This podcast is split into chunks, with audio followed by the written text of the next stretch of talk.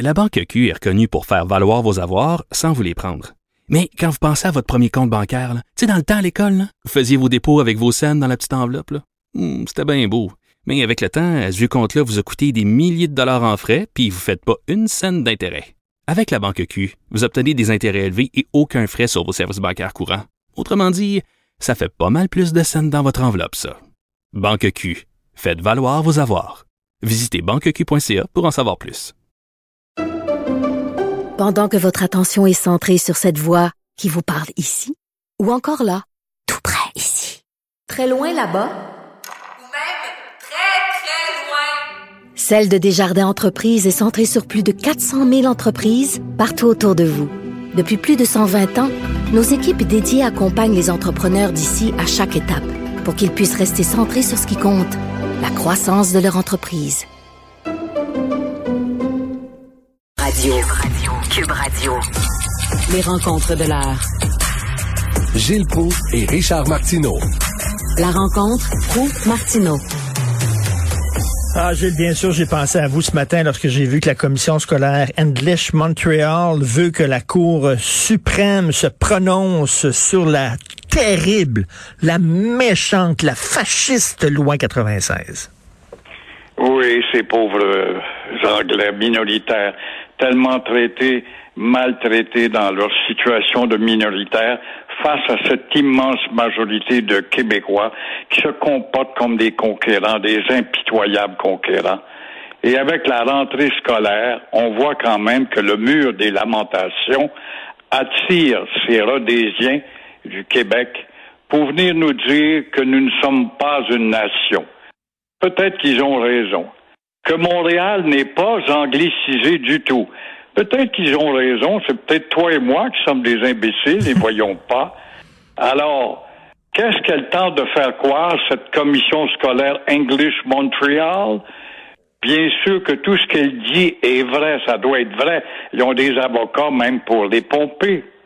Alors, ce qu'elle veut aussi, cette commission English Montreal, c'est engager dans le débat de la campagne le Parti libéral du Canada pour l'amener justement sur la scène, alors que Ottawa, tous les partis, ça fera pas longtemps, c'est au mois de juin, ont appuyé la motion du bloc qui reconnaissait la nation québécoise.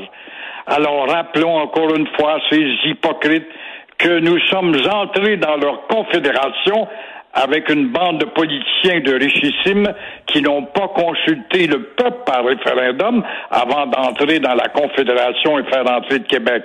Et qu'on devrait donc pouvoir en sortir sans consultation également si on avait le courage de le faire. Gilles, euh, bon, comme vous le savez, ma blonde est allée à l'hôpital Jewish Hospital. Euh, c'était difficile d'avoir des soins en français. Elle l'a écrit sur Facebook et elle a reçu plein euh, de messages de bêtises d'anglophones, dont celui de Joe Carnival. Joe Carnival, je suis allé voir son site internet. Il a l'air d'un bon gars, bien sympathique, se fait photographier avec sa famille, ses enfants, tout ça. Voici ce qu'il a écrit à Sophie. Fuck you and your fucking language. Pas pire, ça, hein?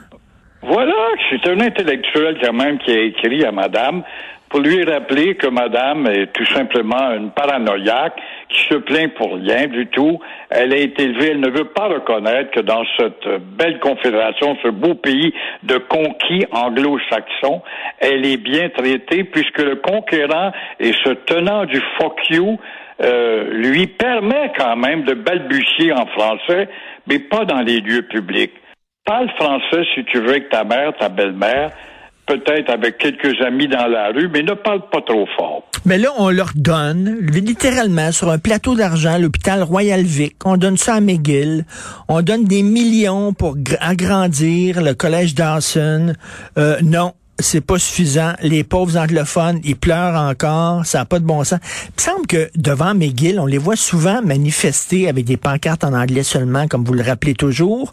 Ils manifestent pour un meilleur vivre ensemble, pour euh, on devrait appuyer les minorités. Mais Christy, s'il y a une minorité qui se bat en Amérique, c'est bien nous autres, une petite gang de francophones, on veut garder notre langue.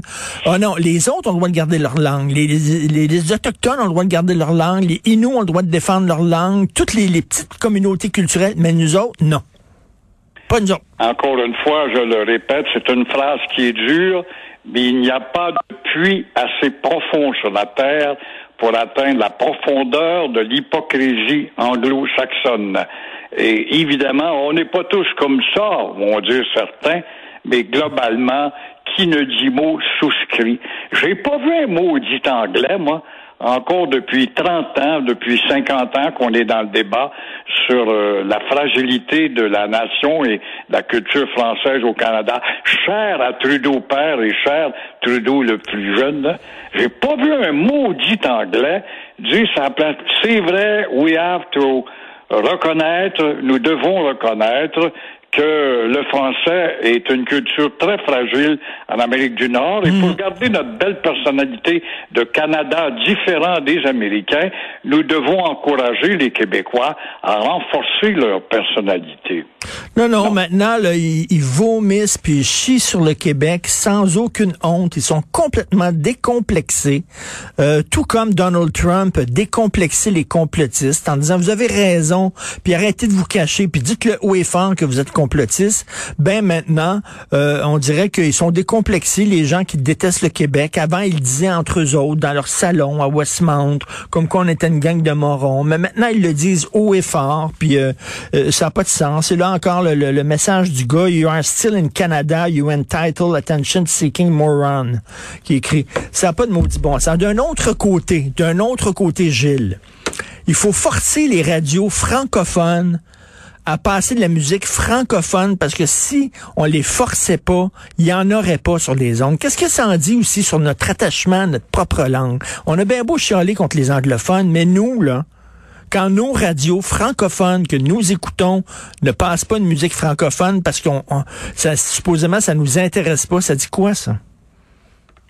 Ça dit justement que les disques français tournent plus ou presque pas dans les radios franco-jouales. Est-ce qu'on doit être surpris? Non. Les jeunes se parlent en anglais entre eux. On n'a qu'à regarder les quelques graffitis des fois qui expriment une langue. On le voit le dimanche soir à TVA, tous ces jeunes rêvent de devenir des grands chanteurs. Huit fois sur dix, ils préfèrent chanter en anglais, en américain. Alors, la régie des ondes dit que chaque poste de radio doit diffuser 65% de musique française. Oui, à 4 heures du matin, le dimanche ou le samedi matin, c'est vrai. Et Raphaël Gendron Martin du journal a fait une très belle enquête, un beau bilan nous rappelant les pourcentages de nos radios français. Et j'en avais parlé souvent de ça avec tes patrons. On me répondait, mais qu'est-ce que tu veux? Dès qu'on joue des disques français, il y a toujours, ben oui, parce qu'il y a 30 imbéciles qui sont des, aux aguets, téléphonent au pas, disent, hey, que c'est ça de jouer Claude Dubois? Mais moi non, euh, Humperdinck ou je sais pas qui. Alors, il rappelle que le CRTC, notre régie des ondes, euh, n'applique pas la règle. Elle l'applique de moins en moins. Les radios anglaises, c'est bizarre, eux autres, ne tournent jamais de disques français. Pourquoi? Parce que ce sont des conquérants. Alors, ils n'ont pas le temps de s'abaisser sur les lamentations, étant donné euh, que ces radios anglaises sont déjà abreuvées par les meilleures productions américano-britanniques. Alors voilà l'image de notre beau pays artificiel parce qu'il ne s'agit pas de disques canadiens, de disques américano-britanniques. Ben, un des problèmes, parce que vous connaissez bien la radio, vous avez fait un balado sur l'histoire de la radio. Écoutez-moi bien, Gilles. Un des problèmes, c'est que quand j'étais jeune, et j'écoutais la radio, euh, que ce soit euh, euh, c'est quoi, qui était quoi, ça s'appelait pas c'est quoi, c'est CKVL-FM à l'époque ou quelque chose comme ça. en tout cas, bref, c'est L'animateur du show, c'est lui qui choisissait sa musique. Lui, là, il avait une personnalité. Quand on écoutait, mettons, le show de, je sais pas, Jean-François Roy, mettons. Bon, c'était Jean-François Roy avec sa personnalité qui mettait les disques qu'il mettait, les tunes qu'il aimait, puis tout ça. Il arrivait avec ses disques de chez eux, là, ses 33 tours, puis c'est lui qui mettait la musique. Aujourd'hui, non. Les animateurs, c'est pas eux autres qui choisissent la musique qu'ils mettent. C'est un comité le comité de la station de... Puis là, ça veut dire que toutes les Christie de stations de radio, ils ont toutes les mêmes crises de tonnes, parce qu'ils ont tous les mêmes chiffres puis les mêmes codes d'écoute. Fait que la personnalité d'un animateur, on, on la sent plus. Pas en on on forme un comité d'audition au hasard du téléphone, on invite, ou on connaît, connais-tu quelqu'un qui voudrait qu'il n'y a rien à faire, qui se décrotte le nez, aimerait venir passer une journée, on va y payer du café, puis un McDonald's, et puis là, on va tracer la programmation, à savoir s'ils aiment mieux les 10 français. Là-dessus, ils sont 12, il y a 10 colonisés, mais ça, c'est un mot qu'on comprend pas dans le dictionnaire. Et euh, ce que tu comptes, c'est très juste, comité. Je te raconte Ben oui. un géant de la radio le matin qui s'appelait Jacques Pro. Il avait une très bonne équipe avec Jacques Morancy, euh, Pierre Létourneau et combien d'autres, et euh, Yves Létourneau, pardon. Et euh, un comité est formé parce que ça fait 20 ans qu'il est numéro un à Montréal, mais il baisse tranquillement pas vite. C'est normal, phénomène d'usure. On forme un comité. Et là, le comité décide, ouais, ça commence à être vieux, faudrait rajeunir. Alors, on a remplacé euh, Jacques Proux par mon bon ami Louis-Paul Allard, qui a deux ans de moins que Jacques Proux.